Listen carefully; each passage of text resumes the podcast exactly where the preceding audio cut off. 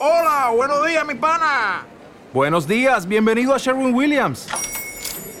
¡Ey! ¿Qué onda, compadre? ¿Qué onda? Ya tengo lista la pintura que ordenaste en el ProPlus app. Con más de 6.000 representantes en nuestras tiendas listos para atenderte en tu idioma y beneficios para contratistas que encontrarás en aliadopro.com. En Sherwin Williams somos el aliado del PRO. Seguramente tú y yo estamos de acuerdo. No sé si estás ahora mismo con el tratamiento eh, de quimio, radiooperación, o si ya has superado el cáncer de mama y estás, como es mi caso, pues con la hormonoterapia. El hecho es que el sexo, la sexualidad, o más bien, la, el cambio que se da en esta, nos preocupa. ¿Qué ocurre? Que tanto quimioterapia como terapia hormonal tienen efectos secundarios y estos se traducen en sequedad vaginal, atrofia vaginal, irritación, picor, etc. ¿Hay solución para esto? ¿Vamos a tener que estar siempre preocupadas por nuestra vagina, por nuestra vulva? ¿En serio? Si te preocupa este tema, quédate conmigo.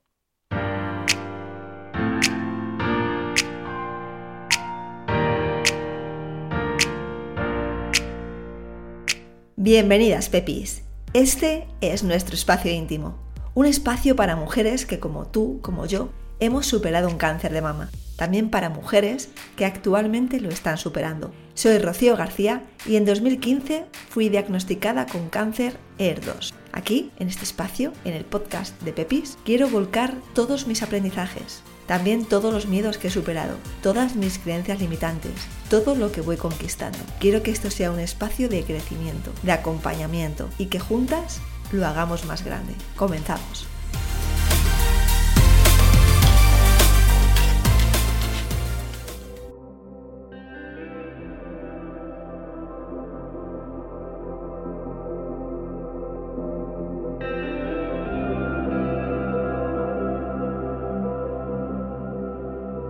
Este episodio de podcast va a ser muy informativo y lo va a ser porque, bueno, llevo tiempo en diferentes grupos de mujeres que han superado o están superando un cáncer de mama y sé que es un tema de interés.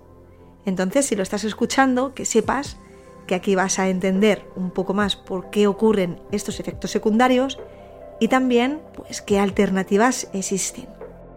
Yo no soy partidaria de todas estas alternativas y lo iré diciendo, pero bueno, también soy consciente de que hay mujeres para todo y que cada una tiene que decidir aquello con lo que se vaya a encontrar más cómoda. Primero de todo, lo que decíamos, sequedad, picores, atrofia. No sé si tú estás pasando por algo de esto, pero son consecuencias directas del tratamiento del cáncer de mama. Básicamente lo que ocurre es que los niveles de estrógenos se reducen y lo hacen drásticamente. Por ejemplo, en la menopausia, los niveles de estrógenos se van reduciendo progresivamente. Sin embargo, cuando bueno, iniciamos un tratamiento, prácticamente de un día a otro pasamos de ser mujeres que ni siquiera somos premenopáusicas a una menopausia brutal. De 10. Vamos, de 0 a 10, menopausia de 10. De ahí los sofocos, de ahí la falta de lubricación, em, por supuesto la libido baja, y ya no solamente eso, sino que a los problemas físicos, como la sequedad, pues se unen los problemas a nivel emocional y a nivel mental. Empiezas a pensar que ese momento que hasta ahora había sido placentero, un espacio íntimo, pues te va a ocasionar dolor. Por lo tanto, empieza la evitación, empiezan también problemas en la relación de pareja, bla, bla, bla. Vamos, ¿qué es un efecto secundario? Que como que se escribe muy bien, ¿no? Tú coges la libreta o la Biblia de efectos secundarios y ahí ves todos, ¿no? Uno, otro, otro, otro, otro. Ya. Pero eso en la vida real se traduce en problemas en mayúsculas. Y creo que esto es importante que lo diga en el podcast, porque en esa Biblia de efectos secundarios, como digo, se menciona la sequedad, se menciona la atrofia, se menciona eh, los sofocos, pero no se menciona la bajada de los niveles de autoestima, la falta de confianza, los problemas de comunicación en pareja, ni se mencionan ni tampoco vas a escuchar a un oncólogo, a un ginecólogo, y si no, serán las excepciones, que apunten a estos temas. Pero volviendo a la parte más científica, lo que ocurre es que el tratamiento para el cáncer de mama, como hemos dicho, disminuye en los niveles de estrógeno y esto supone una pérdida de elasticidad de los tejidos vaginales y en la vulva. Por eso aparecen todas las secuelas. Que si lo quisiéramos meter bajo una etiqueta, diríamos que sufrimos de disfunción sexual. ¿Por qué? Porque afecta tanto a la frecuencia con la que tenemos relaciones sexuales, como el placer que obtenemos en esas relaciones, em, que muchas veces se convierten en dolorosas o en incómodas, más todos los problemas eh, emocionales, eh, mentales y a nivel de pareja que he mencionado. Vale, Ro, ¿y qué se puede hacer?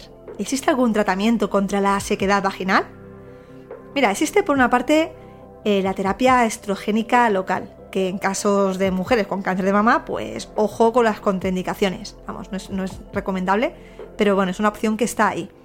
Luego existen cosas con un nombre tan, eh, bueno, pues extraño como ospemifeno, prasterona o también el láser ginecológico. Quizá en tu hospital te han recomendado, eh, bueno, pues pasar por la operación y hacerte el láser. Actualmente te diré que soy poco amiga del láser ginecológico.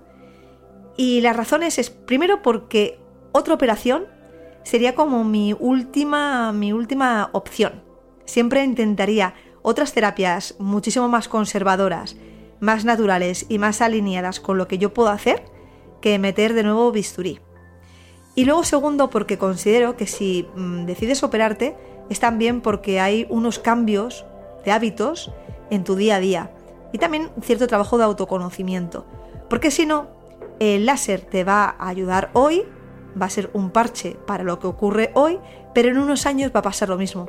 Es como cuando a una persona le operan del estómago, le reducen el estómago, pero sus hábitos continúan siendo los mismos. Al final, vuelve a tener los mismos problemas. Por lo tanto, láser, sí o no. Ya sabéis cuál es mi postura, yo no estoy en contra, claro, de que cada una decida lo que considere que tenga que decidir, pero así es como opino yo. Si decides el láser, pues que sea mm, de forma muy consciente. Y sí te recomendaría que fuera acompañado de otros cambios, pues para que esta operación fuera lo más eficiente posible. Ahora, más allá del láser, lo que sí o sí tienes que utilizar a diario, es decir, como si fuera la pastillita que nos tenemos que tomar, son cremas y o lubricantes. A los ginecólogos les suele gustar mucho la marca Ainara, que es un gel, un hidratante vaginal, y también Mucus, eh, de Cum Laude, la marca es Cum Laude. Si vienen en grupos, en donde, bueno, pues eso comparto con otras mujeres, hay otras cremas que nos gustan algo más. Una es Íntimo, de Muna, M-U-N-N-A-H. Es un lubricante a base de una combinación de aceites, 100% ecológico, 100% orgánico y natural, y nada de hormonas. Son muchas las mujeres que utilizan este, este íntimo de Muna y están muy satisfechas. En mi caso personal, em, y también de otras mujeres, utilizo aceite de Pompeya, que es una combinación también de aceites esenciales con principios activos vegetales. No tiene parabenos, no tiene hormonas, no está testado en animales, es 100% natural, tiene un aroma a vainilla muy bueno y la textura me gusta bastante. Y quería Pepi, como te digo, el uso de la crema y lubricante tiene que ser a diario, ¿vale? No hay que esperar a una relación sexual con tu marido, con tu amante, con tu pareja, con contigo misma, nada de eso. Ya que no lubricamos de manera natural como deberíamos, pues tenemos que apoyar o tenemos que, sí, apoyar a nuestro cuerpo, ¿vale? De esta forma, pues mantendremos un pH vaginal sano y así evitaremos, pues, parte de esas secuelas o muchas de esas secuelas.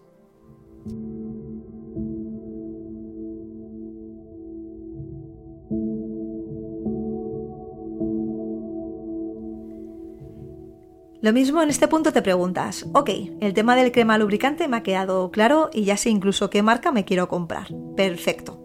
Pero ¿y qué pasa con todos esos cambios emocionales, cambios mentales a nivel de relación? Aquí hay mucho de autoconocimiento. Si aún no has escuchado el episodio 7, en el que hablaba si estábamos condenadas a una vida sexual de mierda, te recomiendo que después de escuchar este podcast te vayas a ello. En ese episodio doy unas breves pinceladas a una terapia sexual, para mí es una filosofía, que, bueno, en mi caso ha supuesto un antes y un después, y sobre el que hablaremos largo y tendido. Si te digo que la atrofia vaginal, la disfunción sexual, al final se va a reducir hasta eliminarse practicando sexo. Es decir, el sexo requiere sexo. Es tal que así. Y el sexo es algo maravilloso. No tiene por qué ocasionar dolor, no tiene por qué ocasionar incomodidad. Tienes que ser tú capaz de marcar el ritmo y si tienes pareja, te tiene por supuesto que saber ajustarse ¿no? a tus necesidades y si no la tienes, tienes que buscar tus espacios íntimos. En esos espacios íntimos, cinco claves muy rapiditas que te pueden ayudar. Primero, pon el foco en la respiración. Conecta contigo, aquí y ahora. Cada inhalación y cada exhalación cuenta como una respiración. Y con cada respiración te vas a sentir más y más cómoda. También, por supuesto, ese espacio íntimo, regálatelo, es decir, pon incienso, música, velas, lo que tú necesites, lo que tú consideres, para hacerlo tuyo, para sentirte a gusto y para hacerte sentir como una diosa. Tacto. Usa el tacto para recorrer tu piel. La piel, el órgano más grande que tenemos y que tampoco caso le hacemos. Siéntete mucho. Luego conecta y déjate fluir. No te enganches a pensamientos que puedan venir. Conecta con todo tu cuerpo, erotizándolo. Siéntete merecedora. Si estás en pareja, pidiéndole algo que te gustaría recibir. Caricias, masajes, palabras al oído. Si estás sola, creando ese espacio bonito que, te he comentado. Y también comunicación. La comunicación es importante tanto si estás en pareja como si estás contigo misma. Te puedes mirar, puedes observarte y decir, wow, pedazo de mujer que tengo aquí delante. Desde mi punto de vista, fíjate todas las cosas que podemos hacer antes de pasar por una nueva operación, por un láser ginecológico. Te he hablado únicamente de las cremas y lubricantes y de tener más sexo contigo misma o con tu pareja pero por supuesto que se pueden llevar más acciones a cabo que son totalmente naturales, sin tener que pasar por el bisturí, sin tener que cortar nada y nada, totalmente alineadas con nuestra feminidad y con el poder sexual que tenemos todas y cada una de nosotras. Para terminar me gustaría hacerte dos preguntas y quisiera que fueras lo más sincera posible. Coloca tu mano en el corazón y dime, ¿Actualmente estás haciendo todo lo que está en tu mano para revertir la situación?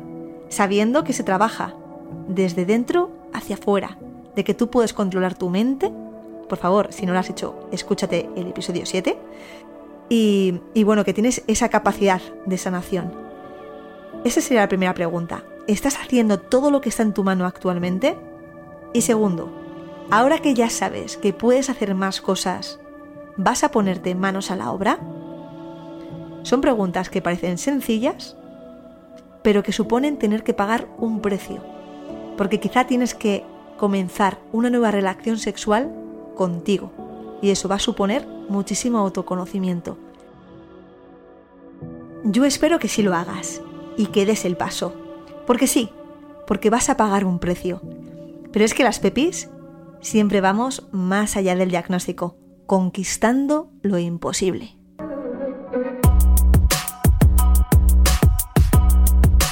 Las Pepis somos mujeres llenas de vida que llegamos a hacernos esta pregunta. No es un proceso sencillo, como he explicado, aunque siempre será menos complicado si nos apoyamos entre nosotras. Por eso te invito a que te suscribas a este canal, al podcast de las Pepis. También puedes unirte al perfil de Instagram Pepis Club. Dejaré el enlace en descripción. Y de la misma manera, si este podcast ha llegado hasta ti y crees que hay mujeres a quien le puede ayudar, por favor, compártelo. Este es nuestro espacio y juntas vamos a hacer que crezca. Querida Pepi, te mando un abrazo largo, largo, largo. cargado de oxitocina. Que tengas un bonito día. Por cierto, eres preciosa. ¿Ya te lo habían dicho?